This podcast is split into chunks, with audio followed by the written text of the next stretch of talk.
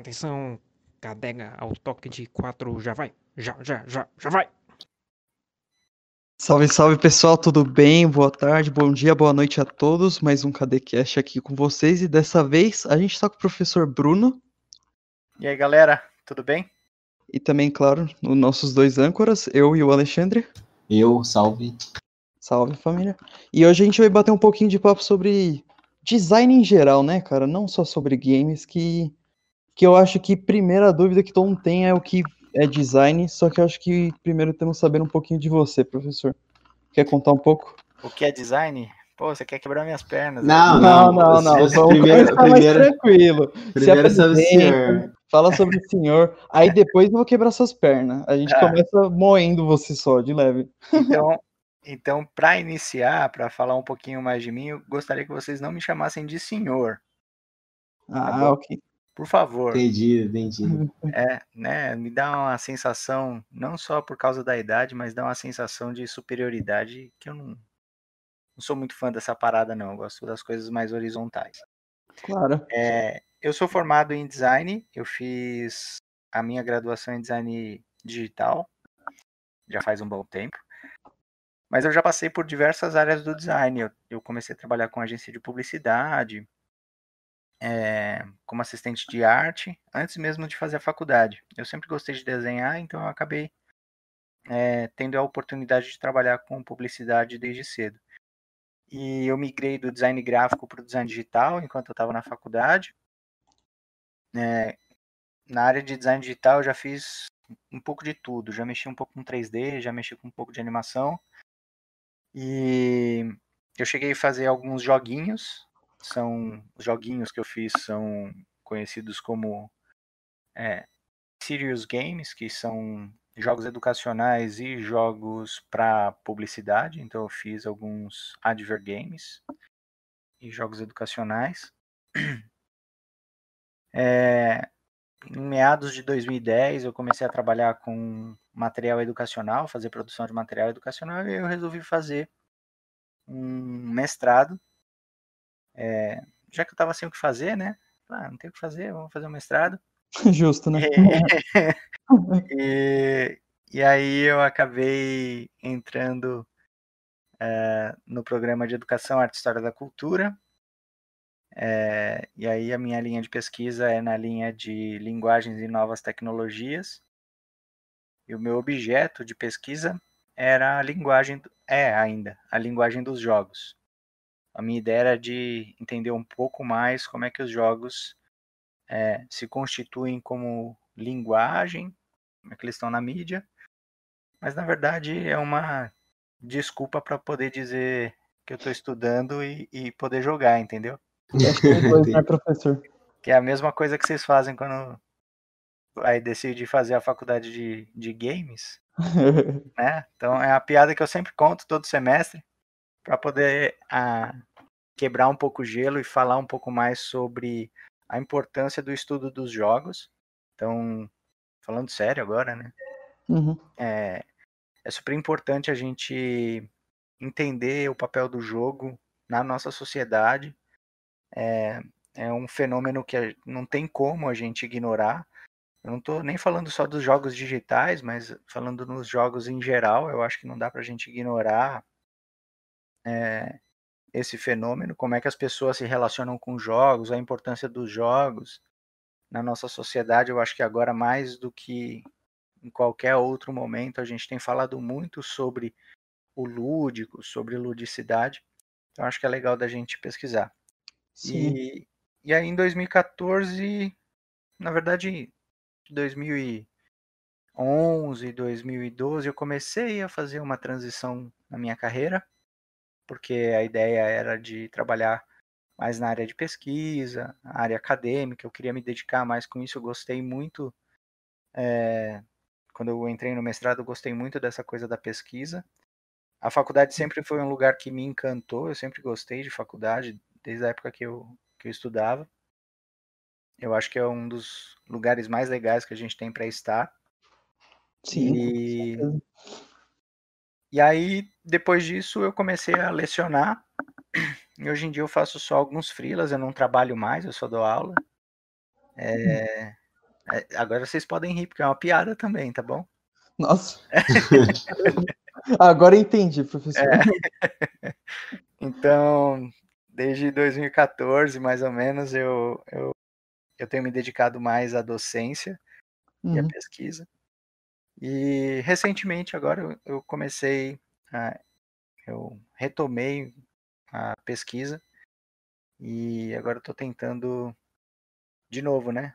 Arrumar Uhum. uma desculpa para dizer que eu estou estudando e, e para poder jogar. É, exato. Eu ina- iniciei o meu doutorado agora esse ano.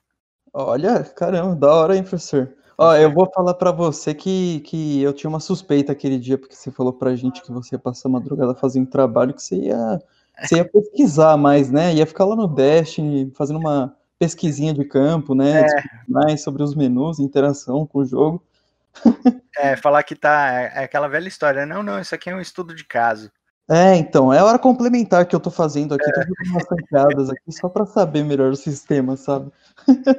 E, professor, acho interessante saber que eu não lembro se foi você que chegou a falar isso pra gente, Hum. mas é, foi algum dos professores do primeiro semestre que falou pra gente que o jogo, na verdade, não ensina nada, né?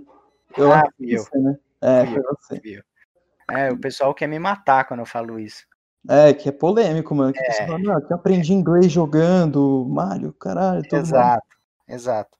É, na verdade, isso aí, essa ideia acabou surgindo é, quando eu estava no mestrado, porque a minha proposta inicial, quando eu entrei no mestrado, foi justamente estudar o porquê que as pessoas aprendem as coisas com os jogos. Então, eu queria estudar os jogos como ferramenta de aprendizado. Esse Uhum. foi meu projeto de entrada no mestrado. E aí eu assisti algumas aulas e tal, e o meu futuro orientador, ele ainda não era orientador na época, ele deu uma olhada no meu projeto e aí ele fez um questionamento para mim, perguntando se eu, se eu conseguia afirmar que os jogos ensinam alguém alguma coisa. E aí eu fiquei com essa pergunta na cabeça, né? Putz, cara, eu não consigo afirmar para ele isso agora. Vou pesquisar um pouco mais. E eu comecei a pesquisar, eu dei uma desdobrada na, no estudo, e aí eu comecei, eu criei uma hipótese inicial para depois tentar verificar ela, que foi o que eu fiz no fim do mestrado, em que a gente tem que mudar um pouquinho o olhar. Quando eu falo que, por exemplo, a gente não aprende nada com o jogo, não é para ser xiita também, tá bom, gente? É só para quebrar o gelo, causar aquele impacto. É, Mas a o- gente ficou bastante, eu lembro. É, a gente, a gente acaba acreditando que o jogo ele vai ter um efeito muito mágico e que é só por causa do jogo que você aprendeu. E aí a minha proposta é da gente ter um outro olhar. Então, por exemplo, quando o pessoal fala assim, ah, eu aprendi inglês jogando videogame. É, eu concordo, isso pode ter acontecido com você, porque comigo também aconteceu uma coisa muito próxima. Mas quando eu jogava videogame, eu jogava com um dicionário de inglês do lado. Então, eu- quando eu aprendi inglês, é porque eu ia até o dicionário e aí eu via a tradução das palavras e eu ia traduzindo no caderno Chrono Trigger, por exemplo. Quando eu jogava Nossa no Super. NES, Coitado. não tinha a versão legendada, dublada, não, não tinha essa opção. Então, quando vocês, por exemplo, começam. Eu acredito que vocês fazem isso. Eu faço isso com o Destiny. Para quem ainda não sabe também, sou jogador assíduo de Destiny. E, cara, eu não tenho uma tabela no Excel, mas eu tenho aplicativos que eu faço gerenciamento de item do meu jogo, sabe? Dos meus personagens. Uhum. Cara, você pensar que isso é uma coisa que, por exemplo, às vezes a gente não faz para uma tarefa do nosso cotidiano, é, de montar agenda, de montar calendário, de entender como é que vão ser as tarefas, quais tarefas você já terminou ou não. Por exemplo, é muito mais prazeroso você terminar uma quest do que você terminar de lavar a louça, Ah, com certeza. não é? E, É. e- e eu comecei a me, me questionar assim, se na verdade as pessoas quando elas aprendem alguma coisa com o jogo, se na verdade não é a maneira que o jogo apresenta aquela informação para aquela pessoa que faz com que ela se sinta motivada a estudar sobre o determinado assunto. Uhum. Então, pode falar. Ah, isso entraria nessa história de gamificação, o que a gente tá vendo até no próprio portal da AMB, né? Que É, então, eu sou meio. Eu, eu tenho meio que medo desse negócio de gamificação. Depois, se você quiser, não sei se vocês têm uma pergunta sobre isso. Tô específica, A interessado. gente pode, a gente pode estender um pouco esse conceito. Cara, o que você quiser aqui é tocar na pauta que você achar mais legal, cara. Eu não chamei de gamificação quando eu, quando eu fui fazer o estudo do jogo. A proposta de gamificação é de você utilizar é, elementos do jogo para aplicar em coisas que não são jogo. Uhum. Teoricamente é isso, falando é, bem superficialmente, gamificação vai ser definida dessa maneira. Então, se você tem um aplicativo, você pode aplicar, é, teoricamente, né? Você pode Uhum. aplicar elementos de mecânica ou estruturas de jogo naquele aplicativo para que as pessoas se sintam mais motivadas, engajadas em usar aquele aplicativo. Eu sou meio. é, eu, eu não gosto muito dessa história de gamificação. Eu acho que o pessoal é, leva muito pro lado do automático, sabe? É, a gente já comenta sobre isso. Deixa eu Hum, só voltar para falar o que eu. Quando eu fui pesquisar a linguagem do jogo, o que eu quis dizer. uhum. É, foi aí que eu cheguei nessa, nessa proposta com o meu orientador e tal, da gente tentar entender como é que os jogos se estruturam em, em linguagem. Então, quando eu falo de linguagem, quando eu estou falando de linguagem do jogo, eu estou falando, na verdade, de, de como é que o, o jogo digital ele se organiza para se apresentar para o jogador. Então, por exemplo, no cinema a gente tem algumas tomadas, né, tem algumas capturas de cena, tem algumas estruturas de câmera, tem movimento de câmera, tem uma porção de coisas que vão fazer com que o filme tenha uma linguagem cinematográfica. Você olha o filme e você fala assim: ah, isso aqui é filme de cinema. É diferente de uma telenovela. Porque a telenovela tem a linguagem televisiva. Sim, você pode ver até pela câmera, né? Que tá sempre próximo do rosto da pessoa que tá falando, Exato. seguindo ela. Você vai ter fragmentação né, da narrativa. A narrativa ela precisa ser fragmentada. Porque Uhum. você tem os intervalos na TV, você tem as quebras de um dia para o outro da história. Isso a gente não vê no, no filme. O filme, teoricamente, tem que ter uma narrativa contínua. Sim. Não pode ter essas quebras. É a mesma coisa esse podcast. A gente está fazendo um modelo de conversa que funciona nesse tipo de mídia, mas aí ele Uhum. vai ter algumas características que ele não teria em vídeo. Por exemplo, eu não posso tentar mostrar alguma coisa para o pessoal que está nos ouvindo, porque eles não vão conseguir ver, né? Sim, Então, sim. por mais que a gente tivesse, sei lá, de repente eu ligasse a minha câmera aqui, eu conseguisse mostrar alguma coisa para vocês, a gente teria que transcrever isso. É, fazer uma audiodescrição. Sem contar também a questão da temporalidade. Isso é uma outra coisa. Eu- Quando a gente começou, foi você que começou com bom dia, boa tarde, boa noite. E a Sim, gente nunca- sabe que horas o pessoal vai ouvir a gente, não é? exatamente. A menos fosse live, né? Mas mesmo assim, tem gente que vai pegar no replay depois. Exatamente, por isso que quando a gente faz um programa assim, existe uma estrutura de linguagem que eu não posso dizer assim, ah, ontem aconteceu um evento assim, assim, assado. Eu teria que me Uhum. referir da seguinte maneira: no dia 23 de abril aconteceu um evento assim, assim, assado.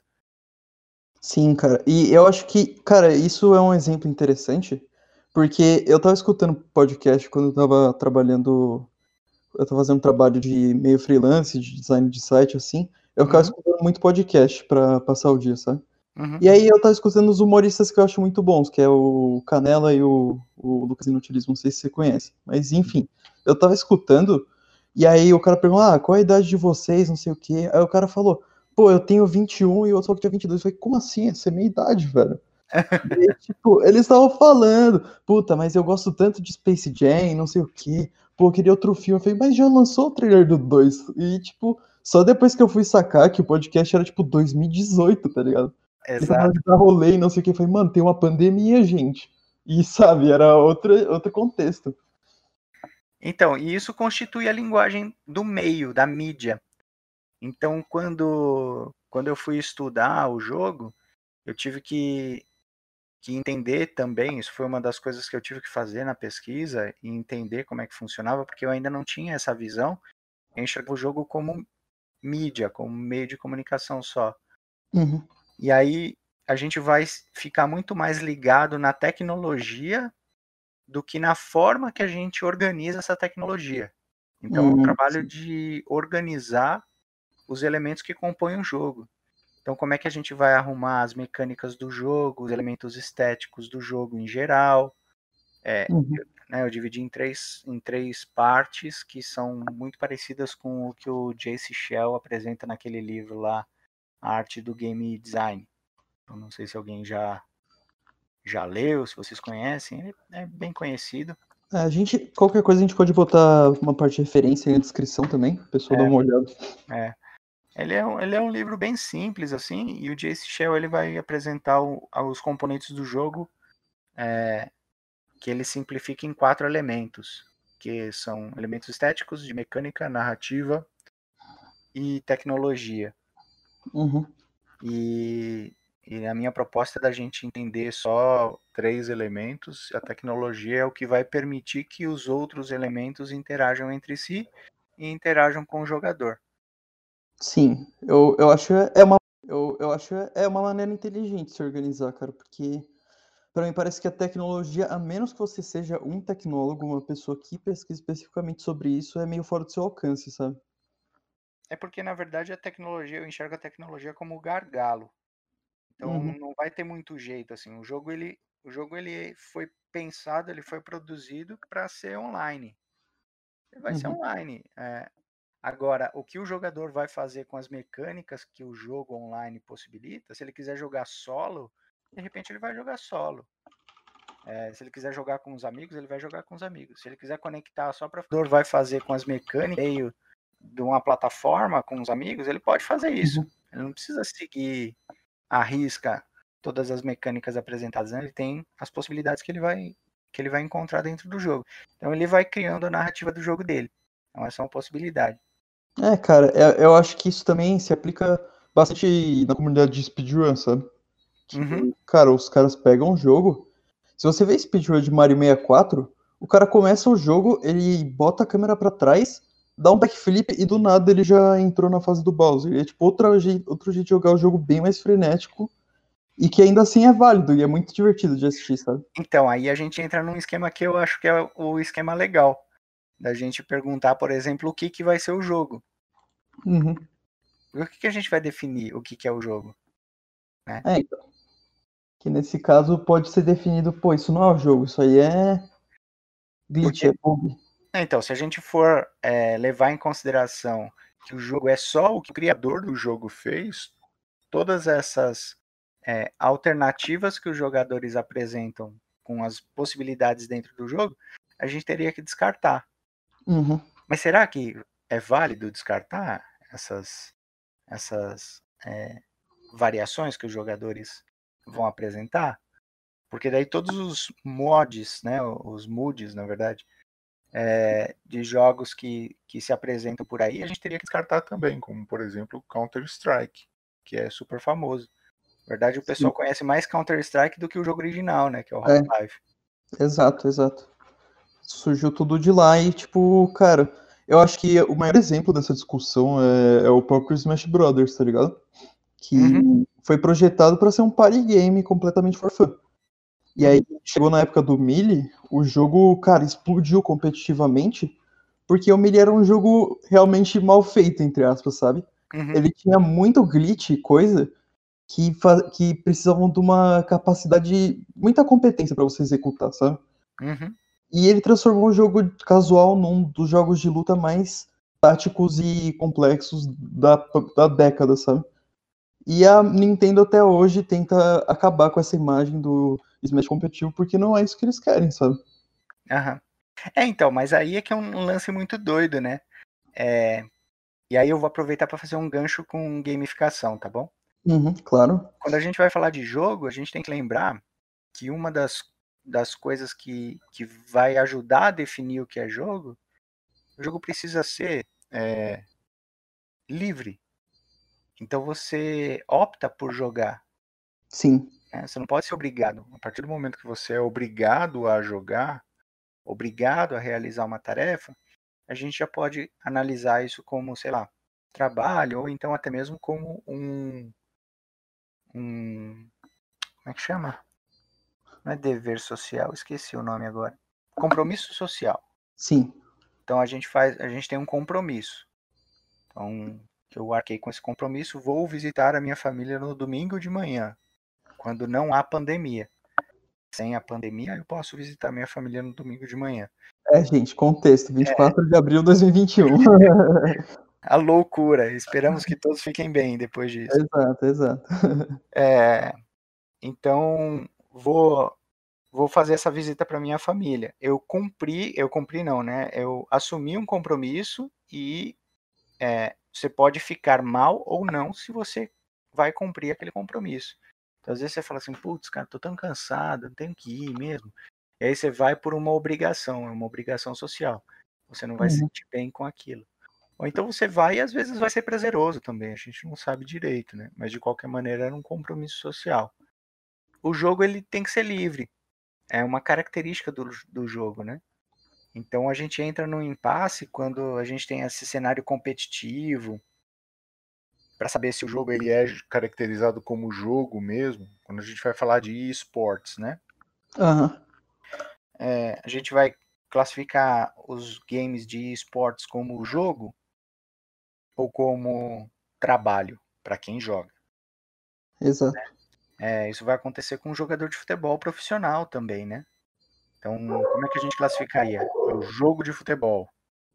Né? O jogo de futebol, ele é um jogo mesmo ou ele é um trabalho do jogador? Então, essa, é essa é uma característica que a gente tem que levar em consideração parece que é um papo, né? O pessoal fala assim, ah, mas tem que ficar discutindo esse tipo de coisa. Eu acho que é. Eu acho que é essencial a gente discutir isso, porque daí a gente cai nessa história que você estava falando da Nintendo. Porque a partir do momento que a desenvolvedora fala assim, não, vocês estão jogando o jogo do jeito errado. Uhum. Será que tem jeito certo de jogar o jogo? Será que eu não posso jogar o jogo de outra maneira? É, cara, modificar do jeito que você acha melhor, sabe? Né, eu sou jogador, então eu considero quando a gente vai falar sobre jogo em si, eu acabo considerando que o desenvolvedor ele vai pensar só em 50% do negócio. Uhum. Ele faz metade do projeto. A outra metade é com o jogador. Então o jogo ele acontece.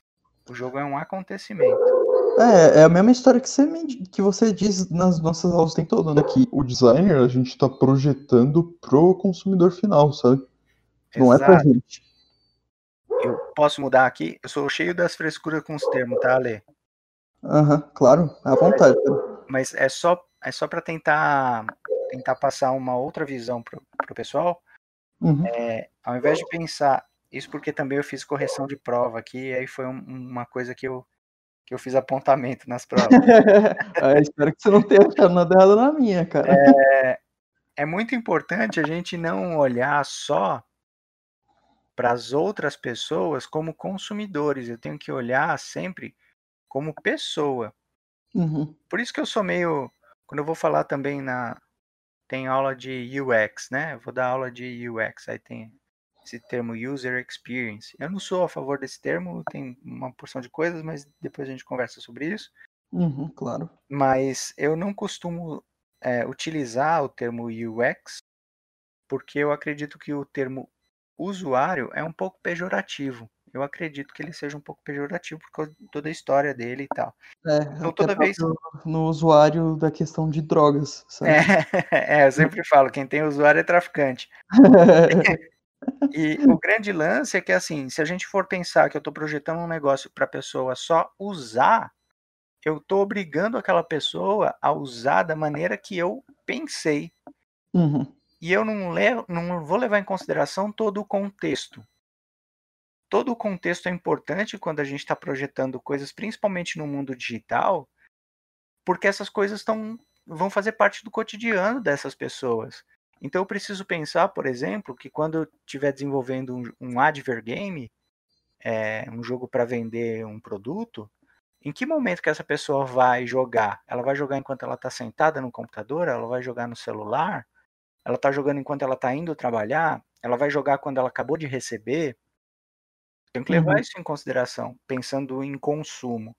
Mas pensar em um jogo educacional, eu tenho que é, lembrar também que as pessoas elas têm, sei lá, têm a vida delas. Então, se eu obrigo aquela pessoa a jogar o joguinho educacional no horário que eu quero, do jeito que eu quero, será que ela vai jogar mesmo? Ou vai É. ser só mais um aplicativo que ela vai ter que cumprir tabela, preencher os campos e dar ok e finalizar a tarefa? Por mais que você coloque medalhinha, ah, parabéns, você ganhou medalhinha. É, para mim isso não faz sentido, entendeu? Uhum. Eu acredito que isso não faz sentido. E isso, do meu ponto de vista, também é um olhar muito das pessoas que pensam o design para o usuário, para o consumidor, para o, sei lá, para o público-alvo, e esquece que a gente está fazendo as coisas para as pessoas. Então, isso é uma coisa que eu friso muito nas aulas. É, isso, isso, o jeito que você me falou me lembrou bastante a ideia do Paulo Freire, sabe? Exato. É, isso Muito é mais uma influência também. Uhum. Que é toda, toda essa ideia realmente é, tipo, porque gamificar é, parece que você tá tentando tirar peso do ombro, sabe? Sim, Mais do que resolver um- uma, um- uma estrutura do problema, sabe? É, lembra do, do Don Norman também, que a Sim. gente, eu cito muito ali na- nas aulas? Sim, tá fala resolvendo o sintoma. É, a gente vai resolver só o sintoma. Então, quer dizer, eu preciso construir uma plataforma que as pessoas vão conectar e vão fazer as tarefinhas e tá. Então, eu resolvo o meu problema, construo a plataforma e tá tudo certo. Não necessariamente o problema da pessoa, de pensar se vai realmente ser prazeroso, quanto tempo aquela pessoa vai se dedicar, se aquilo vai ter um impacto positivo ou negativo na vida da pessoa. Uhum. Né? Isso é uma característica que eu acho que os desenvolvedores de jogos também precisam pensar quando eles estão fazendo os jogos, eh, focando em design de games, tá? Uhum. Claro. Que a gente tem que lembrar que, cara, a gente de repente, o que, que vai acontecer quando esse jogo for para o mercado, sabe? O que, que a gente vai permitir que o jogador faça? Eu sou a favor que tenha muita liberdade dentro do jogo e tal, mas eu acho que toda liberdade também precisa ser é, apresentada das duas maneiras. Você tem total liberdade, por exemplo, você tem total liberdade de discordar do que eu falo e tal, Uhum. mas para a gente ter uma conversa igual, você tem que apresentar ideias que contraponham o que eu estou falando. Então, a gente vai ter uma conversa saudável, sem extrapolar. Porque, por exemplo, tem poder aqui de falar, eu vou quicar o Bruno da sala. Saco cheio dessa conversa. Acabou o Mas podcast. É, você está exercendo poder. Então, se a, gente, se a gente quiser trabalhar com liberdade, aí a gente tem que é, ter uma visão mais horizontal da coisa. Né? Então, a Uhum. gente tem que aprender a conversar, dialogar. Você me traz um argumento, eu trago outro argumento e assim por diante. É, quando a gente está falando de desenvolvimento de jogos, se por um acaso eu deixo o cara fazer uma chacina na cidade, você vai me perguntar assim, você acha que isso é legal? Eu falo, ah, tudo bem, por mim não tem problema algum o cara fazer a chacina na cidade. Sim, sim. Mas o que, que acontece com ele? Ele tem a possibilidade de fazer uma chacina na cidade? Isso é viável é, Uhum. dentro do jogo? Né? Ou, por exemplo, enquanto ele estiver entrando nas casas lá para fazer a, a chacina na cidade, de repente ele vai abrir a porta de uma das casas, vai ter um cara com um- uma escopeta e vai dar um tiro, vai matar o seu personagem e acabou o jogo para você. Você não vai poder mais jogar. Uhum. Acabou. É isso. Você assumiu o risco. Sim. E aí o seu risco te levou àquilo. E acabou a experiência. Fim. É. É, então, né, é diferente de você se sentir super poderoso. Porque quando você se sente super poderoso, aí talvez é, a gente tenha que discutir alguns valores e tal. Você acha que eticamente pode ter algum valor distorcido nisso? Eu acho que no fim, sim. Eu acho Hum. que no fim, no fim das contas, eu acho que sim. Porque a gente vive um momento em que as pessoas elas fazem é, produções extras com o jogo. Sim. né? Então você tem outras produções, você tem outros diálogos. E ultimamente falta muito diálogo, né? No geral falta muito diálogo. Então, normalmente as pessoas elas falam o que elas querem e elas não escutam. O Aham. diálogo ele depende do momento para falar e o momento para ouvir. Então, Sim. É, eu acho que o, o grande problema é que a gente utiliza. Isso é uma, uma opinião pessoal, tá? Claro. Na maioria das vezes, algumas pessoas vão utilizar o jogo como válvula de escape. é, e essa válvula de escape ela pode ser perigosa, porque é, se você não, não tem possibilidade de dialogar com ninguém, é, você começa a se ver fora de uma estrutura social, né? Então isso Aham. pode ser, eu acho que pode ser perigoso. Mas eu não vejo que isso seja um problema do jogo, tá? Isso é um problema de estrutura social. Então, geral. Então, tipo, deixa eu ver se eu entendi, tipo, certo. Cara, por exemplo, uma pessoa pega e vai jogar um jogo online. Tá. E aí, mano, ela fica putaça com o que tá acontecendo ali no jogo online. Time ruim, etc, etc. Quem joga LOL conhece o papo. Uhum. É, ou o cara no Destiny roubou seu loot, não sei como funciona o Destiny direito, mas enfim. Eles falam, ó, seu, seu verme, seu lixo, não sei o quê. E aí você muta ele, mas fica xingando ele. Você acha que isso entra nesse exemplo? Entraria nesse exemplo, mas é, eu acho que eu iria um pouco mais além. Vai, pode extrapolar, vambora. Vou dar um outro exemplo. É, GTA. Tudo bem? Ah, esse é o clássico. Clássico, vamos que vamos. clássico. Clássico exemplo. Qual é, qual é a faixa etária de GTA? É, mais 18. Mais 18. É, desculpa a pergunta, mas você já jogou GTA só depois. Aliás, você começou a jogar GTA só depois que você fez 18? Acho que você não precisa nem perguntar, professor. Ah, com certeza não. Não, não, todo mundo é certo aqui. Esse podcast ele segue a lei em caso de pesquisa policial. Exato. E aí o grande lance é o seguinte: às vezes não é nem o adolescente que vai comprar o jogo. Às vezes o pai deixa, o pai ou a mãe deixa ele comprar o jogo e tal.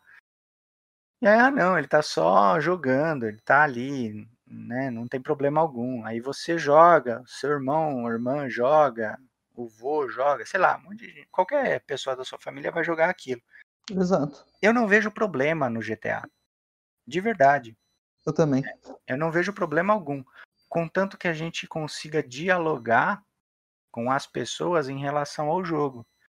Porque Uhum. algumas pessoas vão ter discernimento, vão entender o que que é certo, o que que é errado, vão entender como é que funciona uma estrutura social, vão entender que em alguns momentos você tem é, é, você tem regras a seguir e que aquilo, mais importante, aquilo faz parte de um mundo fictício. Exato, exato. Assim como um filme, assim como um livro, uma teoria que você lê, um site que você de repente começa a, a seguir o cara que está falando sobre um assunto X, um assunto Y. Então, assim, é, quando eu falo que o desenvolvedor de jogos ele tem que ter um pouquinho de, de visão social também do que ele está produzindo, porque a gente tem que entender o contexto que a gente vive, e aí, aos que estão nos ouvindo, tá bom, gente? Vocês vão me desculpar. É, mas eu tenho a teoria, eu fico com a teoria da Terra redonda, tá bom? Esférica, tá bom? É, eu, eu fico com essa teoria. Mas a gente tem hoje, atualmente, século XXI, a gente tem uma discussão sobre Terra plana. É, e aí, assim, a discussão ela é válida? Eu acho que até seria válida a gente conversar sobre isso. Como eu falei, eu- eu- a minha visão, a minha teoria é em cima de que a Terra ela é esférica, né? Ela tem volume, redonda, por causa de imagem de satélite, por causa de comprovação científica, por causa de diversas coisas. Uhum. Não é só porque eu quero que ela seja redonda, né? Meu bem querer. E então, quando eu falo de diálogo, eu acho que é importante da gente conversar.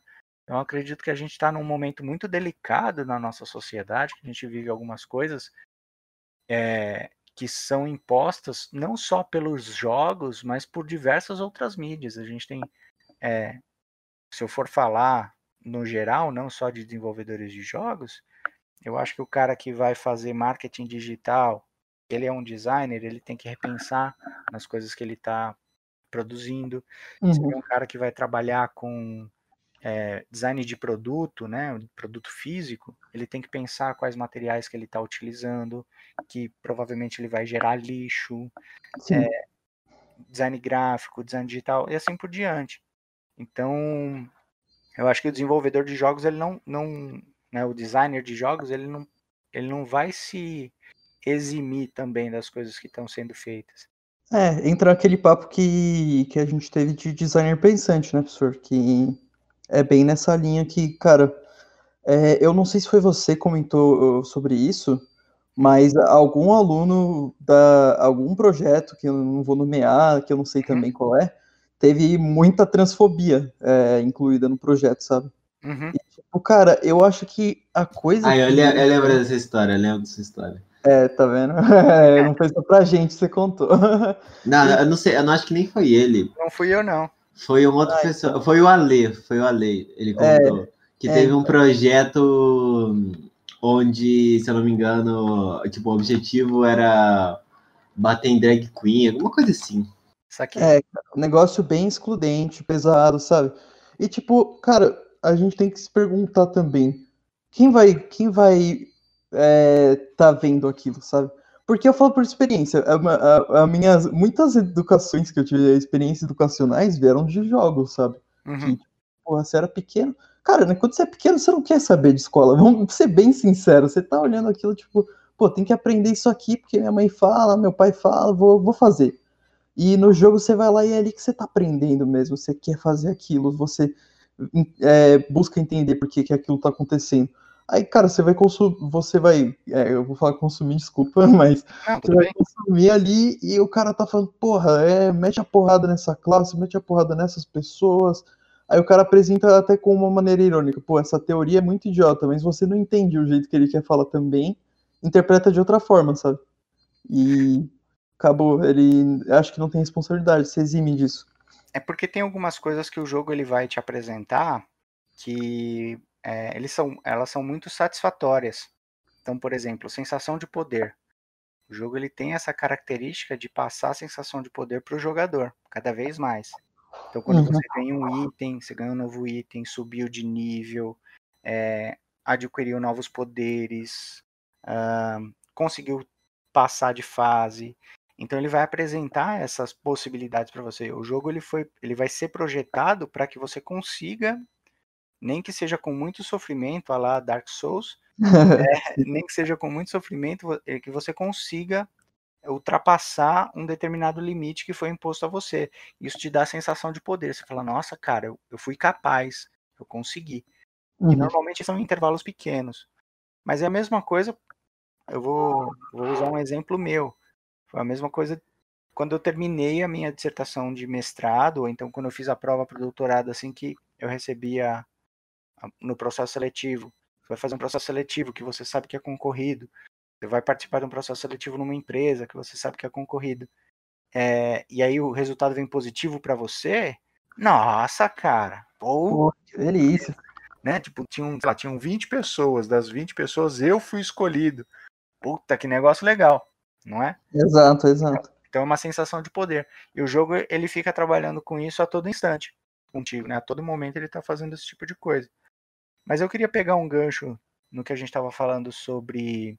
Você falou o- sobre o jogo que o Ale comentou, né? De transfobia e tal. É uma coisa muito séria. Sim. É, mas para aproveitar e dar um exemplo do que a gente não costuma dialogar.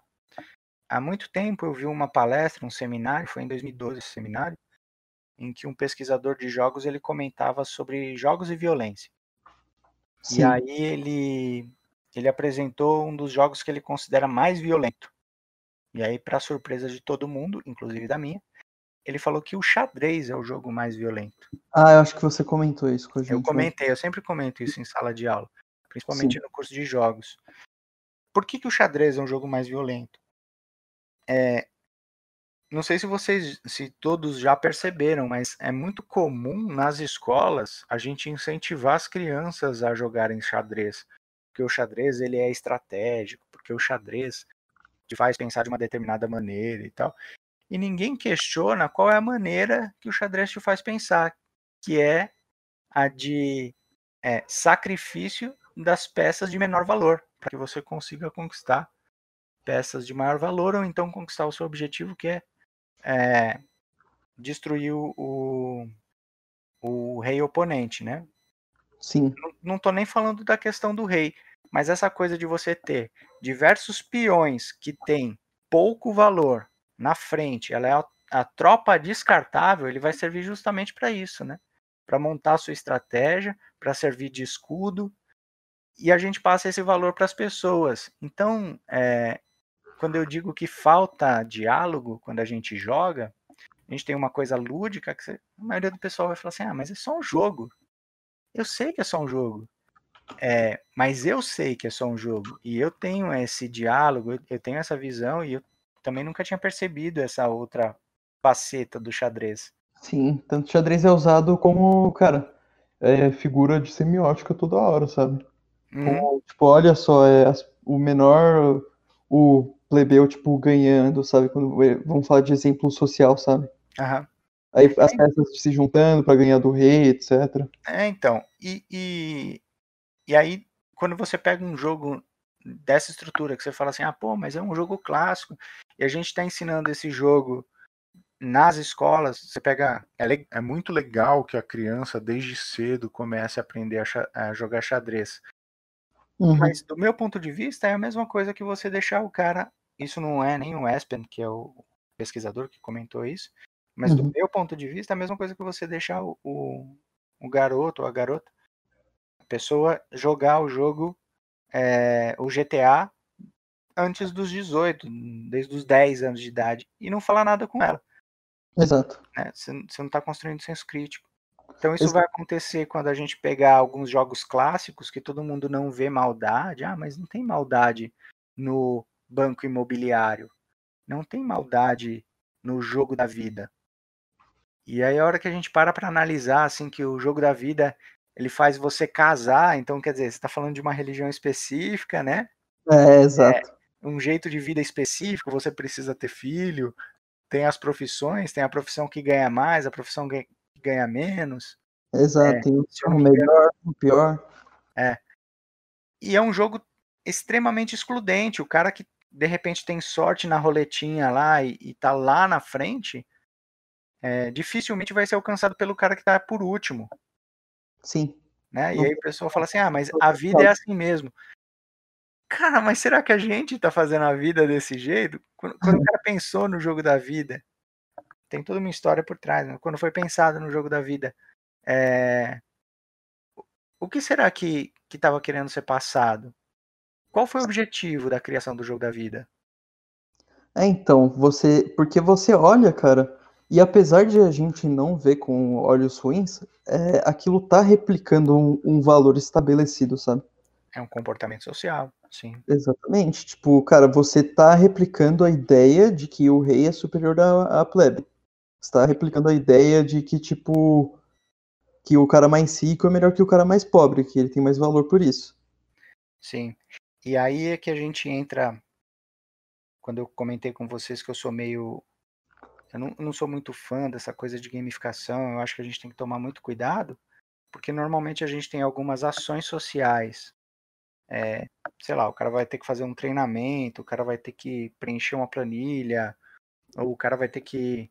Ele faz parte de uma equipe de vendas, ele precisa bater meta a qualquer custo. E aí a gente sabe que é uma atividade cruel, que ela é pouco prazerosa, que ela vai contra alguns, ah, alguns valores sociais. E aí, para quebrar o gelo, sabe? Para uma coisa ser mais descontraída, ah, vamos colocar umas mecânicas de jogo aqui para ficar mais legalzinho, ficar divertido para o pessoal fazer. Não, sabe? Entendeu? Onde é que eu, onde é que eu sou crítico com a questão de, Aham. de gamificação? É, cara. Será que isso realmente vale a pena? Será que isso é legal? É, né? porque, olha, cara, eu vou dar um exemplo da onde eu trabalho, sabe? Que eu Uhum. trabalho com, com venda, sabe? É, eu tava fazendo esses freelance de, de, de design, mas agora eu tô trabalhando com telemarketing. É, e eles sabem, né, que é horrível o trabalho, que é chato, as pessoas te xingam e não sei o quê. E aí a solução que eles vieram é criar um fórum, um, um lugar público para você postar sua performance. Cara, você acha que não me deprime quando eu vejo, tipo, eu postando que eu fiz um ponto? Tipo, Sim. às duas da tarde, foi todos os meus pontos, só foi um. E aí o cara que mais fez na- no dia já tá com 16. Sim. E é horrível pra mim ver isso. É muito. É o que eu falo. É, é você jogar jogo da vida. Então, quando o cara vai pensar nessa história de gamificação, eu vejo um monte de gente hoje em dia. Eu achei que até ia morrer, porque essa história de gamificação é um pouco antiga. Eu achei até que ia dar uma esfriada, mas parece que reaqueceu essa ideia. Tem um monte de gente falando de gamificação. Agora, com essa. A- com a história da pandemia em 2020, 2021, Uhum. é, com a educação à distância, tem um monte de gente querendo colocar joguinhos no meio da aula, que, que você tem que gamificar a sua aula, a sua aula tem que ser gamificada. Eu falo, gente, calma, espera. É, quando vocês estão falando de gamificação, vocês estão montando esses joguinhos, vocês estão pensando em quem? Porque quem ganha é um. É, o Quem resto fica. perde é o resto. Então, cara, olha que atividade excludente. Tipo, você tá pensando no cara que vai ganhar o prêmio e o resto da galera que vai perder. Como é que eles vão se sentir? É, vai sentir horrível. É, então, eu, eu acho que por isso mesmo que atividades colaborativas, elas incentivam mais a uma turma, por exemplo, que tem que fazer uma atividade do que uma competitiva, sabe? Perfeito, perfeito.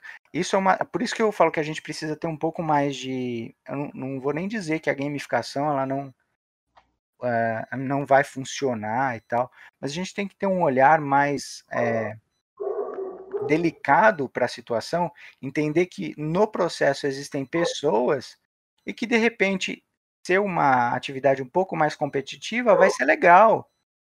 Uma atividade mais colaborativa vai ser o ideal para uma determinada situação. Sim, sim.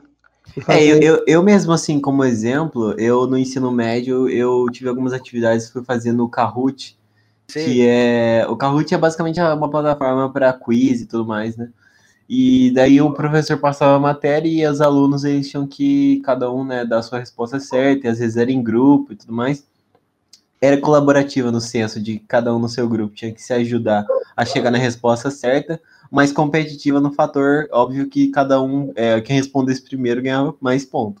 Então, assim, eu acho que é, o Kahoot, por exemplo, é uma coisa que é bom para gamificar, sabe, uma, uma matéria, um assunto que pode ser chato, e também ele traz esse, esse é, fator colaborativo, né? Que você pode usar os alunos para troca de conhecimentos, para garantir que está todo mundo na mesma página. Alexandre, deixa eu te fazer uma pergunta. Como é que você, você lembra mais ou menos como é que seu professor ou professora dividia a sala nos grupos? Eu lembro, é, é, geralmente ficava todo mundo, os grupos ficavam um perto do outro, né? Era tipo grupos de quatro, cinco pessoas. E daí cada um é, tinha um celular, né, por grupo, para poder. Porque a resposta né, só podia ser dada por uma pessoa do grupo. E daí cada grupo era representado e, e acontecia a competição, né? Porque é, isso pode, por exemplo, variar muito. E eu já vi algumas competições que dentro da sala de aula funciona o seguinte: o professor ele vai deixar os grupos se reunirem é, por afinidade, por exemplo. Então, às vezes, você tem pessoas que vão é, se reunir porque já são amigas, tem, de repente, é, já tem conhecimento sobre um determinado, o determinado assunto que o professor vai passar. Isso pode criar, por exemplo, um grupo dos excluídos. Eu não sei se isso aconteceu já contigo. Ah, claro, todo lugar existe. Então a gente fica pensando assim, o que eu falo assim, da gente pensar, e o que eu faço com esse grupo dos excluídos? Eu vou deixar, paciência, eles que errem, eles que estudem mais da próxima vez? Uhum.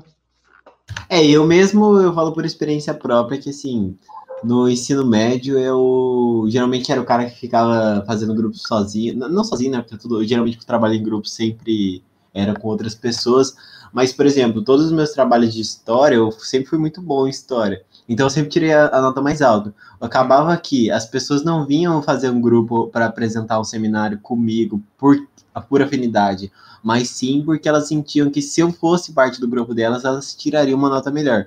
Ou seja, elas se aproximavam mais por interesse do que, do que por tipo, amizade, querer trocar esse conhecimento, sabe? É. Então, é, dentro da sala de aula, eu acho que precisa ter muito cuidado. Não estou falando que o Kahoot seja ruim, tá? Não é isso. Mas eu só Uhum. estou colocando aqui que a gente precisa ter muito cuidado quando vai montar uma atividade pedagógica, porque eu tenho que pensar na sala de aula como um todo, eu tenho que pensar em todos os alunos, eu tenho que pensar o que vai acontecer com um aluno que de repente vai ser é, colocado num grupo, ou então que, um grupo que vai ser montado só de pessoas que de repente precisariam ser distribuídas em outros grupos para se enturmar, para ter mais conhecimento, para que todo mundo cresça, sabe? Uhum. É muito complexo, muito complexo. E às vezes nem sempre é isso que acontece. De repente a pessoa só coloca lá uma medalhinha, vamos fazer um ranking aqui e pau na máquina, sabe? É, o scoreboard lá, ah, top 1, top 100, pior, tá É. ali. Pronto, quem, quem quiser ser melhor vai ser, quem não quiser não vai ser. Aí vira uma meritocracia, né? É, Mais ou menos, né? Entra nessa, nessa ideia, cara. É, eu, eu acho que assim, eu mesmo também, eu, eu, na minha, no meu ensino médio, eu tinha um professor que me contava que ele fazia uma tabela, é, de, ele fazia umas competições, né, que eu tinha, eu fiz técnico em informática, Uhum. e tinha várias matérias que eram bem chatas, assim, por exemplo, é, eletricidade básica é uma matéria que você tem que fazer várias, usar várias fórmulas e tal, e às vezes era muito chato para as pessoas. Daí o que ele fazia era, ele fazia algumas competições, onde a pessoa tinha que resolver um circuito ou resolver algo o mais rápido que pudesse. E daí tinha uma, uma tabela, né, de, de pontuação. Ou seja, ele fazia com que todos da turma se dedicassem para ir acima da tabela. O que acontecia era, os alunos iam tão bem nessas competições que quando chegava a hora da prova, passava assim 15, 30 minutos e todo mundo já tinha acabado a prova. Porque eles já estavam tão acostumados e tão nessa, nesse negócio de tipo, ah, eu preciso terminar primeiro, que eles iam assim, o melhor que conseguisse o mais rápido possível. Você fez eletrônica? Não, eu fiz informática, mas eu é, era informática industrial, né? Daí ele tem umas matérias assim meio É porque eu fiz eletrônica, eu fiz curso técnico de eletrônica, essa parte eu não contei. Aí, ó, to- nós três somos técnicos, então, só que eu Ah, não tenho de administração. eu odeio. Eu chorava todo, eu chorava todo ano, viu, Alexandre? Cara, eu dormia todo ano, então Não. os sentimentos são próximos. Nossa, olha, eu vou falar pra você, eu, eu ainda tive o. Não vou dizer que é privilégio, mas assim, eu fiz aqui na minha cidade técnico em informática e acabou que o técnico de informática mudou para automação. E daí eu repeti um ano. Só que só eu repeti um ano. Daí eu fui o último aluno da última turma de informática da minha escola. Daí quando fui formar, nossa, teve um. Teve, o diretor deu uma menção honrosa a mim, não sei o quê. Ai, Pô, que cara, sacanagem, cara. É, parabéns, guerreiro. eu sofri, viu? Quatro anos de eletrônica. Foram quatro Nossa. anos de eletrônica. É. Chorando. É que você falou de eletricidade, a hora que você falou de eletricidade básica, é, já me arrepiou aqui, porque foi a primeira vez que eu tirei um zero na minha vida. Foi uma sensação horrível. Nossa senhora. Nossa, eu também tirei também. Minha primeira prova, porque o professor tinha feito um circuito que tinha é, um curto no meio. Então você não precisava nem fazer o cálculo. Era só identificar o curto ali. Era um pensamento lógico bem idiota. E E você a não gente, é, e a gente, ninguém percebeu aquilo. Mais da metade da sala, todo mundo errou o cálculo. E, e fizemos uns cálculos malucos. E quando o professor apresentou o resultado na lousa, assim, foi a sensação horrível. Você fala assim: nossa, eu sou o cara mais imbecil da face da terra, sabe? É, e é, é muito doido que quando você vai para um ensino técnico, né, principalmente quando é integrado ao médio, você vem daquele fundamental que você tirava um 8, 9, 10, ia super bem. Daí você entra e começa a ter umas matérias de umas coisas que você nunca ouviu falar na vida. E daí você cai, cai sua ficha, né? Você fala assim, mano, eu tenho que aprender tudo de novo agora. E o mais legal é que é o seguinte, né? Você escolhe por afinidade também, porque eu sempre gostei muito de matemática. Aí foi quando eu descobri que, na verdade, eu gosto é de humanas.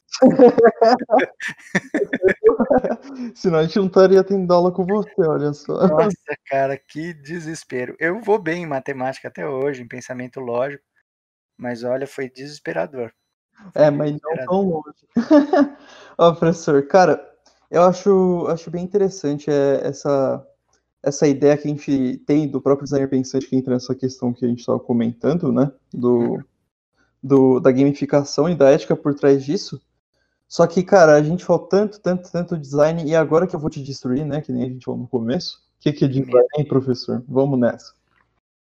Você quer mesmo que eu fale isso? Você quer mesmo que eu estrague uma das questões da, da minha aula? É isso? Vai, moia aí. Vamos lá, eu vou, é, eu vou tentar definir qual é a minha visão de design, tá bom? Claro, à vontade. Para mim, design é método. Então, é uma maneira que a gente tem para resolver problemas. E qual tipo de problema?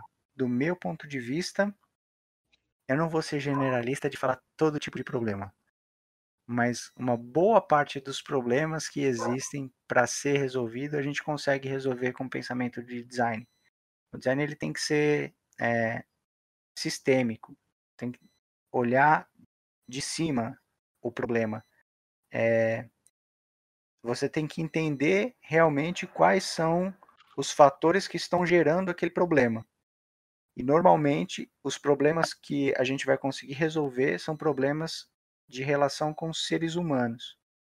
Uhum. Ou seja, tudo que envolve a pessoa, tudo que tem coisa social, a gente vai ter o design. Por isso que tem tantas pessoas que acabam dizendo que o design está em tudo.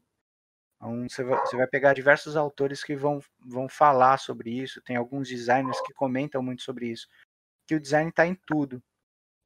Quando ele fala que está em tudo, é, eu acho que a gente pode fazer até um parênteses nisso para não para não classificar o design como coisa. Uhum. O design vai ser o processo. Então, o design vai estar em tudo. Quando eu falo, o design está na xícara que eu tenho aqui na minha mão, porque ela foi projetada para que eu possa segurar. Então, alguém pensou da maneira, a maneira, eu espero, né?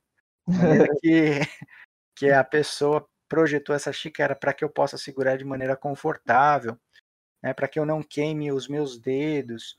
Quando eu estou falando do meu smartphone, é a mesma coisa. Quando eu estou falando do teclado do computador, é a mesma coisa. E É, pode ser, Uhum. pode ser que, que não exista design nesses produtos? É, sim, também. Eu acho que pode ser. Pode ser que o cara que fez a xícara, ele fez porque ele copiou de um, de um outro projeto. E aí Uhum. eu não vou considerar isso como design. Entende? Ou será que deveria, né? Aí fica a dúvida também. É, então, é por isso que é tão difícil da gente falar assim, ah, isso aqui é um. Eu posso dizer que a porta é, ela tem um ótimo design. Que ela é bonita. Então, aí é que tá, né? Para quem que ela vai ser bonita? É, Exato. E, e, e normalmente a visão que é, grande parte das pessoas vai ter do design é que ele vai ser um elemento estético, vai ser, na verdade, vai ser um, um adjetivo que a gente usa para classificar um objeto. É, então, quando o smartphone ele é muito bonito, ele agora foi lançado todo roxo, é, ele tem um novo design. Uhum. Ah, sei lá se tem um novo design, né? Do meu ponto de vista, eu não sei, eu preciso conhecer ainda, não sei o projeto todo. Preciso estudar para dizer se realmente tem um novo design. Do meu ponto de vista superficial, da maneira que eu vi, na verdade só pintaram um, smartphone de roxo. Apresentar outra alternativa de cor só. É, é, então assim, qual vai ser o impacto que isso tem? Por que, que foi por que, que foi pensado? Às vezes a cor ela vai ser o de menos. É importante o objeto ser visivelmente agradável? Claro que vai ser importante. Isso Uhum. faz parte também do projeto, isso faz parte do design. Mas o design não é só isso. Então, quando eu digo que o design é um método, ele é um método para se resolver um problema. Então, o problema que eu tenho, eu preciso me comunicar com as outras pessoas de maneira mais eficiente. Eu preciso fazer com que é, no meu dia, gasto meu dia inteiro, é, eu fico trabalhando com redes sociais. Então, eu fico utilizando o meu smartphone durante o dia todo. E a bateria do meu smartphone dura apenas 4 horas.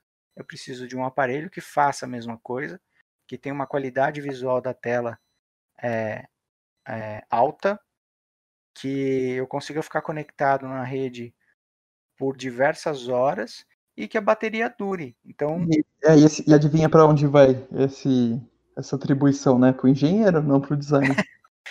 Então, exato. Mas aí o, o grande lance é de tentar entender como é que as pessoas vão, como é que as pessoas vão interagir, porque senão a gente só teria engenheiro. Exatamente. Eu não preciso do designer. Só preciso fazer o melhor do melhor de tudo. Putz, aí não vai. É, então, acho que quando a gente vai pensar design, quando a gente vai falar que design é projeto, tem algumas pessoas que vão definir design como projeto, né? Tem muita gente que gosta de falar assim, ah, design é projeto. Eu parei de falar que design é projeto porque às vezes a gente confunde. É, porque fica parecendo que o projeto é um negócio que você entrega e ele vai rodar na, na gráfica, ele vai rodar na indústria, ele vai rodar no servidor e acabou o seu trabalho. E, e é isso, você não tem que pensar depois do que foi publicado. Não fica sistemático, como realmente é. Exato. E aí você esquece que, por exemplo, quando você produziu um negócio, você produziu um jogo, produziu uma revista, produziu um aplicativo, produziu uma cadeira, que alguém vai usar aquele negócio. Né? Uhum. Eu tenho que levar em consideração que as pessoas vão, vão usar aquele negócio e ela vai ter um, uma. Eu não queria usar essa palavra, mas não vai ter jeito de fugir, tá bom? Ela vai ter uma experiência única com aquele treco. Aham. É por isso que tem tanta gente falando de design de experiência hoje em dia. Eu não sei bem se a gente pode chamar de design de experiência. A gente, se a gente é, projeta a experiência, ela acaba sendo o resultado, Uhum. entendeu? Sim, A, a gente faz o artefato para que a pessoa interaja com aquele negócio. E o artefato, eu posso falar de artefato físico ou digital. Para que a pessoa interaja com aquele negócio e vai ter um resultado naquilo vai sim. ter um impacto naquilo.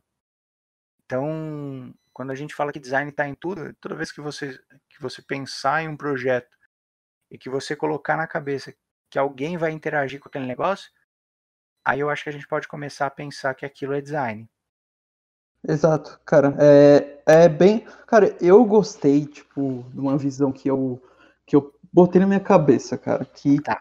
Não sei se você conhece estoicismo, você sabe o que é isso? Sim, sim, sim.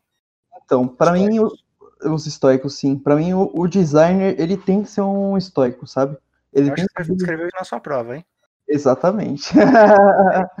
que é a visão que eu obtive. Pra mim, o designer tem que ser uma pessoa extremamente estoica, que tem que ver tudo uma teia, sabe? Como se fosse uma teia de aranha. E ele fosse, ele, ele tivesse projetando uma teia de aranha, cara. Se tiver falhando uma pecinha, aquilo vai afetar toda a estrutura. E cada vez que ele mexer numa, lã- um fiozinho da teia, isso afeta absolutamente tudo que acontece do consumidor final, entre aspas, falar consumidor final, né? A bronca que já me deu não tem problema, não tem problema. até o cara que vai distribuir aquilo, cara, que é o exemplo que o próprio que o próprio eh, o dono de Norman dá aqui, cara, o design de um hospital. O cara tem que pensar no maluco que vai lá e vai pegar as caixas, que vai trazer para baixo as caixas, levar elas, no zelador que vai limpar o chão. Não é só o, o- a pessoa que vai entrar no hospital e e ir até a- o atendimento dela. Exato. Às vezes a pessoa vai projetar um negócio, vai fazer um aplicativo para os médicos, mas ele esquece que a equipe de enfermaria vai ter que utilizar aquele aplicativo, que de repente o pessoal de TI vai ter que implantar aquele aplicativo, que de repente, sei lá, o pessoal da cozinha do hospital vai ter acesso ao aplicativo.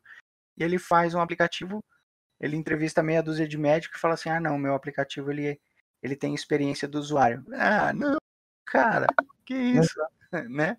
É, o usuário é quem? Médico. Médico, cara, muito médico é trilingue, muito médico é rico, muito médico tem conhecimento muito elevado. Claro E, o não, e às vezes é um conhecimento específico. O cara vai ter Uhum. um conhecimento específico que de repente a pessoa que está trabalhando na, na cozinha, ela até pode ter formação em diversas é, é, instituições, ele pode ter pós-graduação, pode ter isso, pode ter aquilo. Mas a hora que o médico começar a falar sobre interação medicamentosa, como é que o medicamento vai influenciar na alimentação do cara, o que, que ele pode comer, o que, que ele não pode, se o, se o cara da cozinha não for especializado, ele vai falar, não, calma, então, peraí. Ele escreveu um negócio aqui, mas não entendi muito bem. Né? E a gente tem que pensar no dia a dia, porque aí o médico vai escrever rápido, coisas É, Aquela específicas. letra linda do médico também. É, aí o cara na cozinha, ele tá lá com a panela no fogo, tá fazendo outra coisa, tá mexendo aqui, tá mexendo ali. e às vezes ele não vai ter tempo de ler corretamente a receita que o médico passou. Eu estou me baseando num projeto que eu avaliei, um projeto de TCC que o pessoal estava fazendo. É, eles pensaram em um aplicativo para reduzir o desperdício de comida nos hospitais. Hum, sim. Né? Então, eles, é, eu conversei um pouco com eles justamente sobre essa, essa dinâmica, e aí a gente descobriu que o aplicativo ele não ia resolver esse problema de desperdício nos hospitais. Aliás, nos hospitais não, desperdício de alimento. Falei para É, eles. É geral? discurso. É, porque eles, eles mostraram, na própria pesquisa que eles fizeram, eu falei, ó, vocês têm a- a própria resposta de vocês. Na pesquisa que eles fizeram, eles identificaram que o grande, a grande parte do desperdício do alimento está no transporte e no armazenamento, É ali que tem que mudar, então. não no hospital. Exato. É, No hospital existe desperdício? Existe, mas é muito pequeno. Mas aí você pode mudar o discurso. Você fala assim, ó, nosso aplicativo. Por isso que é importante identificar o problema. O meu aplicativo vai resolver este problema. É dentro do hospital. Não tem Hum. como falar que eu vou resolver o problema de desperdício de alimento. É, exato. Pode estar projetando em medida pro, sei lá, pro, pra Santa Casa, sabe? Pronto. É. Pra isso. Só funciona naquilo e especificamente naquilo e tá resolvendo esse problema. E aí cada problema é um problema. É, exatamente, vira sintoma. Você, pô, eu resolvi a prateleira, mas eu não resolvi o chão que é que é ruim de mexer a cadeirinha, sabe? Mexer o paciente, de mexer os objetos. Então eu só resolvi um sintoma ali. Sim. E eu, eu acho que isso é uma visão bem interessante, cara. Pra mim, eu acho que isso entra bem, bem na visão de como isso vai para os jogos, né? O papel do designer nos próprios jogos. Que visão tem que ter essa pessoa, cara? Cara, eu, eu posso até parecer repetitivo, mas Pode é, ter. sempre que vocês forem pensar em, em projetar um jogo, lembrem-se que do outro lado existe uma pessoa. Acho que esse é o ponto essencial. Lembrem-se que essa pessoa ela vai jogar é, o jogo de vocês, que ela vai acessar conteúdo relativo ao jogo de vocês, que ela vai é, interagir com pessoas, às vezes, em, em, em conjunto com o jogo de vocês, seja assistindo um vídeo no YouTube, criando um canal de gameplay, jogando com os amigos em casa, ou jogando com os amigos online, é, ou jogando no metrô a caminho do, do trabalho, ela vai estar num ambiente social. É, e aí, toda vez que você pensar na, no projeto do seu jogo, lembre-se que, lembre que o jogo ele não é só para você. Ele é para as outras pessoas. Talvez você seja a única pessoa que não seja o objetivo de jogar aquele jogo. Né? É, pode até ser que seja, mas quando você está fazendo um jogo, eu acredito que quando você está fazendo um jogo, você quer que ele de repente seja sucesso, ou de repente você quer passar a sua visão de mundo através do jogo. Né? É um, quando eu falo que jogo é linguagem, é uma maneira que vocês têm de construir uma mensagem para passar, de repente, para as outras pessoas o modo de ver que vocês têm do mundo. Então, de repente, você quer falar sobre natureza, você quer falar sobre justiça, você quer falar sobre igualdade, ou você quer falar só sobre diversão, você quer falar só sobre coisa que você acha que é divertido. Pode ser. Agora, o, como é que a gente vai trabalhar a diversão? O que, o que vai ser divertido? Como é que eu vou construir coisas divertidas para as pessoas? Como é que as pessoas vão se divertir? E às vezes tem, tem pessoas que têm processos muito específicos de diversão, né? Sim, e, Então, e você vê que o problema fica mais abstrato também, né? É, e aí às vezes a, o desenvolvedor ou o designer, ele pode acabar caindo numa armadilha, que é a armadilha de, de fazer um projeto autorreferenciado. Ou seja, ah, para mim esse jogo aqui é divertidíssimo, para mim esse jogo é muito legal, para mim esse jogo é muito bonito, para mim esse jogo é super inovador. É, eu, eu mesmo já presenciei isso, porque tem um projeto, um jogo que tava para lançar, né? Ele ainda vai lançar, chamado Mortal Online 2, que é um MMORPG hardcore e tudo mais, feito por uns suecos. E eu tava falando com o desenvolvedor, né, que ele faz o. Ele tava trabalhando o 1 faz 13 anos, e eu tava falando sobre alguns conceitos de design que eu acho que sejam ruins no jogo e tudo mais, que eu aprendi que são ruins. E ele, ele comentou que, para ele, se o jogo vai vender ou não, é um bônus, mas que ele tá fazendo um jogo que a visão dele se concretize, sabe? Que a visão do que ele acha que seria um bom jogo assim se concretize. E para ele, ele acha que assim, se pagam as contas já tá suficiente, sabe? Então, aí é que tá. A gente tem dois problemas aí. O primeiro problema é. Eu não conversei com ele, então eu não sei se quando ele fala que ele quer fazer um jogo que é o que ele acredita que é um bom jogo, ele queria que isso se concretizasse. É, ele pode simplesmente colocar a opinião dele no mundo e fim, acabou. Eu acho que todas as pessoas são livres o suficiente para fazer isso. Eu espero. Né, a gente vive num mundo que a gente tem essa possibilidade. Agora, o que, que não pode acontecer é de, por exemplo, as pessoas começarem a jogar, de repente jogar de um jeito que ele, que ele não gostaria que elas jogassem, e ele começar a dizer que as pessoas não estão jogando do jeito correto, que as pessoas não entenderam a proposta dele, que a culpa é das pessoas. Aí ele tem que engolir seco, falar, paciência, eu, eu foi um fracasso no meu jogo. Você É. entendeu? Sim, Vou, vou pegar como exemplo, ao invés de pegar um jogo que ainda não foi lançado, eu vou pegar como exemplo o jogo do ET. Grande, Lembra? famoso. né?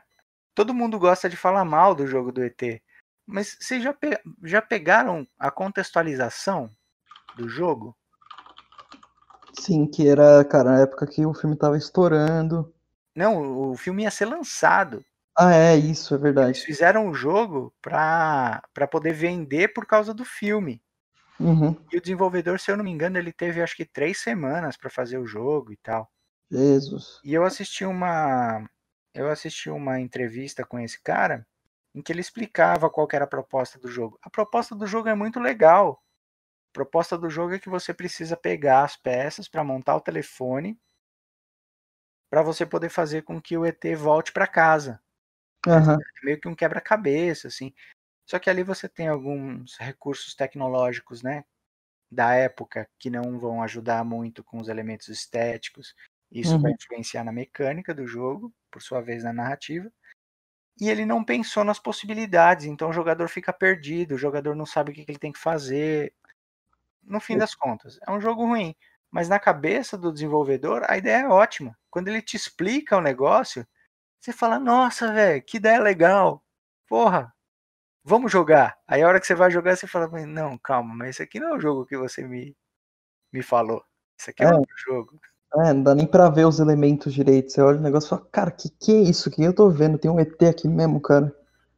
Não, e aí assim, tem esses elementos que são elementos estéticos. Mas da mesma época, você pega, por exemplo, Adventure, em que o, o protagonista é um quadrado. Sim. E é divertidíssimo e é muito legal, né? É um bom jogo. Você não fica perdido. Apesar dele ser um labirinto maluco, de repente você não sabe muito bem onde é que você tá e tal. Ele tem meio que uma estrutura que você consegue entender. E, Hum. e as pessoas aceitaram o jogo. Agora o jogo do ET tem bug, tem, tem problema nas estruturas mecânicas, ou seja, talvez funcione só na cabeça do desenvolvedor. É, porque também, cara, pensar que o, o problema dele a resolver foi eu tenho que entregar isso aqui em três semanas. Ele não pensou, Ah, mas foi. um bom. Não, certeza que foi. É, então. Teve Uhum. outra, tiveram outras coisas que acabaram influenciando no desenvolvimento desse jogo. Então, assim, quando a gente vai fazer o jogo, é muito importante. É nesse ponto que eu não, eu não quero entrar numa. Eu falo que eu não quero entrar nessas discussões porque são discussões acaloradas, tá bom? É, Tem um pessoal que é um pouco, tem um pessoal que é um pouco, é pouco maleável no discurso, no diálogo. Mas eu vou falar mesmo assim.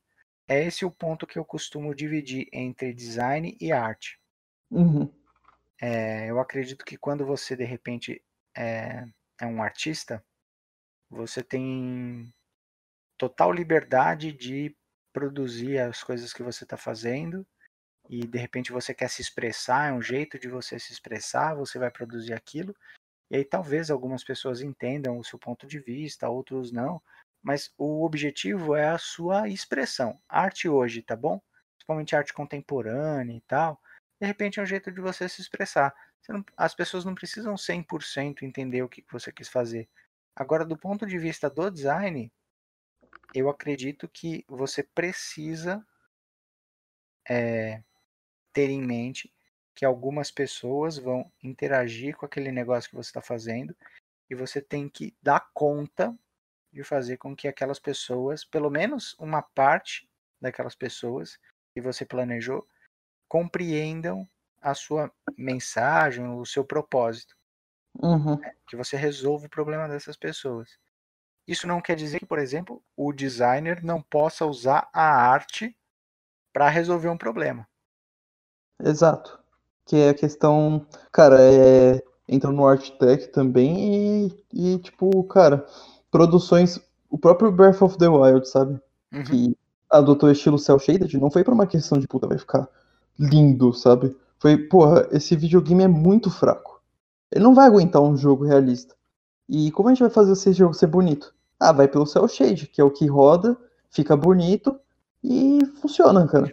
E às vezes é proposta estética mesmo, às vezes é legal. E Sim, é bom, faz parte da linguagem visual e é super bom. e resolveu todo o problema. Exato.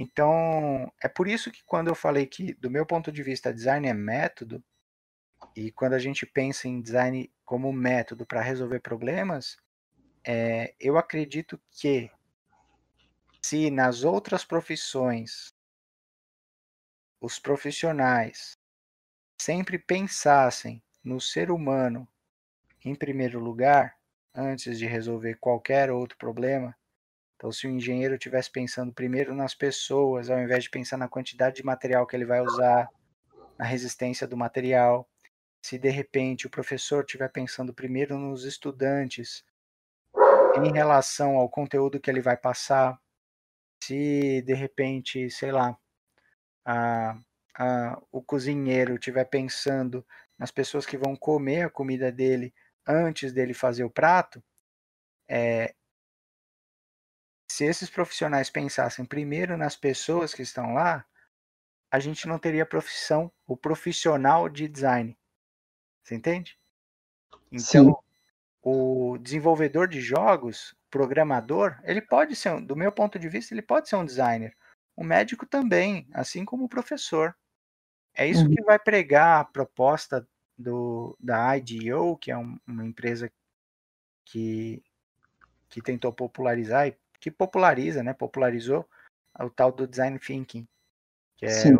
que é o pensamento, né, você tentar sistematizar o pensamento do, do designer. Mas você tem que levar em consideração, você tem que pensar nas pessoas dentro do processo, né? Uhum. Então não tem, não tem muito jeito. E aí, é, para quem ficou com medo de ficar sem emprego, não se preocupem, tá, gente? A maioria dos profissionais acaba não, não tendo tempo de pensar nas pessoas. Porque é tão importante o designer conhecer pessoas.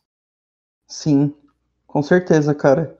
E pra mim isso, isso, cara, eu acho que uma última dúvida aqui pra gente já ir fechando, né? Porque já tá bem, bem estendido. E eu acho que, cara, é pensar se a erudição, que é o conceito que você apresentou pra gente, do Rafael Cardoso, se isso não pode atrapalhar nessa ideia do designer, sabe? De projetar pra todos, não só pra ele. Porque é um cara que é muito erudito, que tem muita referência de fora, que conhece muita coisa, não pode acabar realizando uma exclusão com isso. Mas esse é o segredo. O Hum. segredo de você, antes de tudo, a erudição vai ser uma das. é, um- uma construção do seu repertório. Uhum, Você é erudito, e a proposta passada na sala de aula, inclusive, eu sempre falo para vocês: você quer ser designer de game? Então você tem que ser erudito, principalmente na sua área. Então você tem que conhecer tudo que tem de jogo, jogo bom, jogo ruim, você tem que jogar, você tem que conhecer, você tem que saber o que está sendo lançado. É, você tem que entender como é que as pessoas estão produzindo, o que, que os jogadores estão fazendo. Essa vai ser a erudição, porque com isso você tem repertório. Você Hum. consegue ter uma visão mais ampla de como é que você pode resolver os seus problemas. Porque se você não for erudito no que você está fazendo, muitas vezes você vai seguir só uma receitinha de bolo. Ele vai ser só o básico. Então você vai Uhum. pegar lá é, um framework ou então uma metodologia. Se você entende da metodologia, essa é uma crítica, por exemplo, ao design thinking. Algumas pessoas acreditam que é, aplicar design thinking é só você pegar a metodologia apresentada lá, seguir o passo a passo. Ah, então eu fiz isso, check, fiz isso, check, fiz isso, check. Isso e isso, beleza. Então fiz o meu projeto. Aí, vou entregar, pronto, acabei. Não é isso. Existem esses processos, mas o primeir, a primeira coisa de tudo é, é o processo de empatia, o processo de entender, de definição do problema. E cada problema vai ter uma solução diferente. Então eu preciso fazer uma análise disso. Eu só consigo ter uma visão. Lembra que eu falei de, de ser sistêmico, de você conseguir olhar de cima? Aham, claro. Eu só consigo olhar de cima se eu tiver repertório para isso. Né? Se eu E- tiver amplitude para isso. E se você não- tiver empatia também, né? se eu tiver empatia. É, é, eu preciso tentar olhar, ter esse olhar das pessoas, né, de, de identificar os problemas das pessoas, num olhar muito amplo. Depois eu vou fechando, depois eu vou trabalhando com alguns elementos. Eu falo, pô, vou pegar aqui um elemento é, que foi falado por um grupo X, por um grupo Y, por um grupo Z, e aí eu vou juntar essas coisas para tentar chegar na minha solução. Agora, se eu não tenho essa amplitude, eh, eu vou ficar fazendo o joguinho, por exemplo, para exemplificar melhor, talvez. Eu vou ficar fazendo o jogo que tenho só as minhas referências visuais, tenho Uhum. só o meu gosto pessoal. Algum problema nisso? Nenhum problema nisso. Nenhum problema nisso. Contanto que você entenda que às vezes o que você está fazendo, do meu ponto de vista, não é design, é arte. Sim. E é meu ponto de vista, tá bom, gente? É, então, eu acho que, só, só voltando também na, naquele ponto que eu tinha falado do, do CEO que eu falei da empresa, Aham. ele, ele fala muito. Eu, eu- quando eu tava conversando com ele, ele comentou sobre assim: quando você trabalha com um MMORPG sandbox, você tem que jogar 80% das coisas que você aprendeu fora, porque às vezes você, para agradar um nicho de pessoas, você tem que fazer umas coisas que não faz sentido, sabe? Que às vezes não parece que é, é um jogo para qualquer um mas um jogo para pessoas específicas, ou um jogo que, assim, a sua visão, você sabe que vai agradar um nicho de pessoas e por isso você faz isso, sabe? Uhum.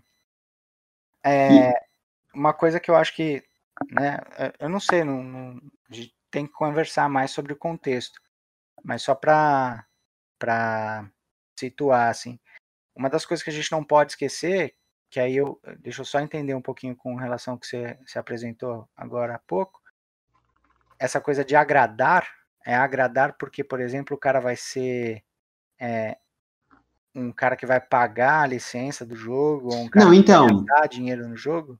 Eu acho, eu acho, eu vejo assim, é, por exemplo, se você fala do MMORPG padrão, né, por exemplo, o WoW, o WoW tá no mercado há muitos anos e hoje em dia o pessoal critica muito o WoW porque eles dizem que o que acontece lá é que eles tentam agradar o jogador casual e tudo mais, e tem algumas pessoas que não gostam, né, que elas querem um desafio maior.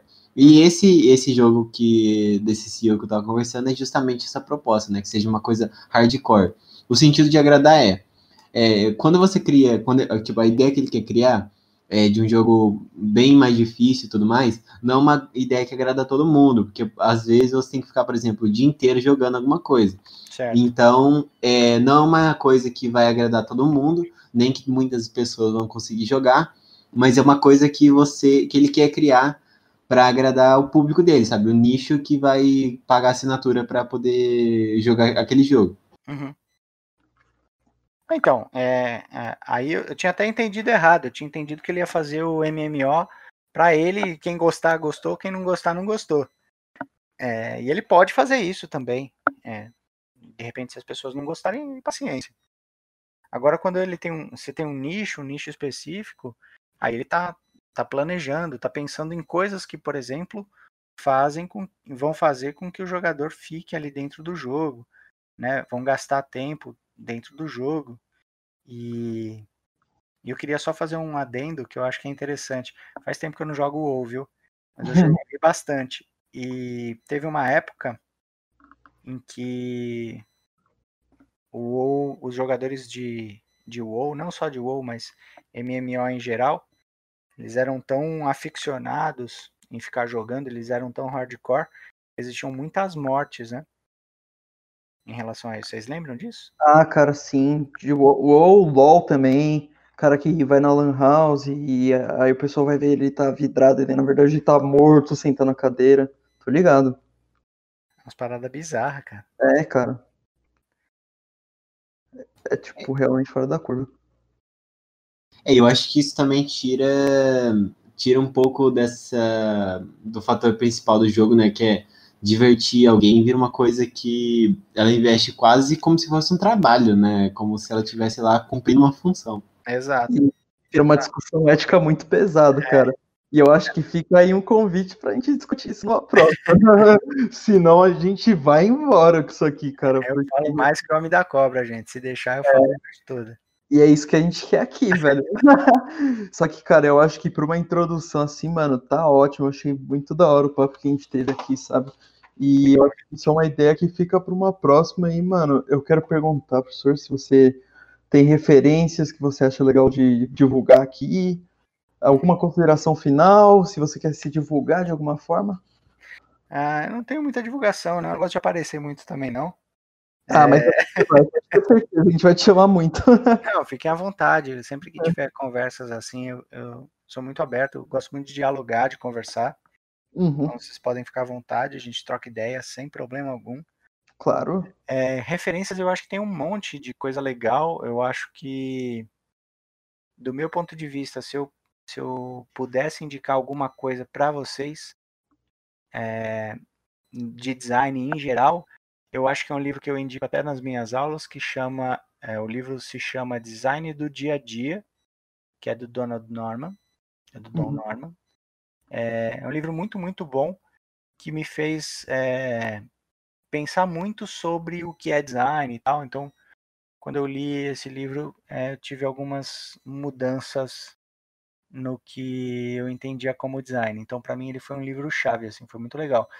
Tem outros livros que vão nessa na mesma linha, mas eu acho que o Don Norman é um cara legal para se começar. A leitura é agradável, ele é, é- ele é um autor vivo, então é muito legal de você dialogar com autores vivos. Então, tem vídeo dele, você conhece- consegue assistir coisas que ele fala, tem palestras super boas. E ele é um crítico do design também, o design do século XXI. Então, é- é, eu acho que é uma coisa muito legal para começar. Na Uhum. área de jogos, é, olha, tem, um- tem, tem um- muitos livros, é, mas eu não vou indicar nenhuma leitura técnica. Eu indicaria uma outra leitura, que é uma leitura foge um pouquinho da curva, que é um livro chamado Sangue, Suor e Pixel. Uhum. É, esse livro ele é muito, muito legal e ele tem alguns estudos de caso, que são estudos de caso de produções de jogos, alguns que deram certo, alguns que não deram certo. Mas é muito bom para a gente entender um pouco como é que funciona essa coisa da produção de jogo em si. Uhum. Agora, livro técnico, gente, vai ter uma pancada para a gente poder poder apresentar e discutir. A minha sugestão é que talvez depois, se for legal, me pede aí a referência mais ou menos do que vocês gostariam, sei lá, de composição visual, o que, que você acha que é legal, de cor, o que, que você acha que é legal, ferramentas né, para o game designer. Então, vou pensar em level design, que, que, que livro que é legal. E aí eu faço uma listinha e vocês podem deixar como texto, textual, o que, que vocês acham? Porra, legal. É, pode ser algo também que a gente vai discutindo aí, cara, porque, pô, por mim, tô mais que dentro, te chama várias vezes, cara. Eu acho que tem várias conversas muito interessantes que entram nesse campo da gente filosofar até, né? E levar pra frente a discussão que, que são várias que precisam ser feitas, né, mano? É o próprio do podcast, né? Legal, legal. Exatamente. Eu fico muito feliz que vocês tenham é, feito. Eu não sei qual é a edição do podcast, mas é, fiquei muito feliz com essa, com essa produção. Acho que é uma coisa muito, muito boa. Parabéns. Pô, muito obrigado, velho. Fica aí então, mano, convite aí pra você aparecer de novo, a gente levar mais pra frente várias discussões. Já temos aí da violência, já temos aí do, do designer pensante nessa questão aí do jo jogador hardcore. Tem muita coisa aí pra gente discutir, cara. Fiquem à vontade. Com Fiquem à vontade. Pô, muito obrigado aí e obrigado a todo mundo aí que tá ouvindo também de casa, do trabalho. Tem que considerar também, né, da onde você tá escutando, como a gente aprendeu hoje aqui. Exato. Um abraço pra todo mundo. E é isso, gente. Muito obrigado. Até o próximo episódio aí. E é isso, rapaziada. Vai to todas. Só lembrando que todas as as descrições das redes sociais vão estar aí. E futuramente também a gente aqui do Centro Acadêmico vai fazer um projeto de, em relação aos RPGs também, né? Que a gente vai estar anunciando em breve. E vai estar tudo certinho nas redes sociais, né? Quando for sair. E se quiser acessar, é só entrar na descrição aí. Uhum. E as referências citadas pelo Bruno também vão estar aí na descrição pra vocês. Eu passo, com certeza. Muito obrigado. Fiquem bem por aí, tá bom? Fiquem seguros nessa época de pandemia. é, e até a próxima. Abraço. Abraço.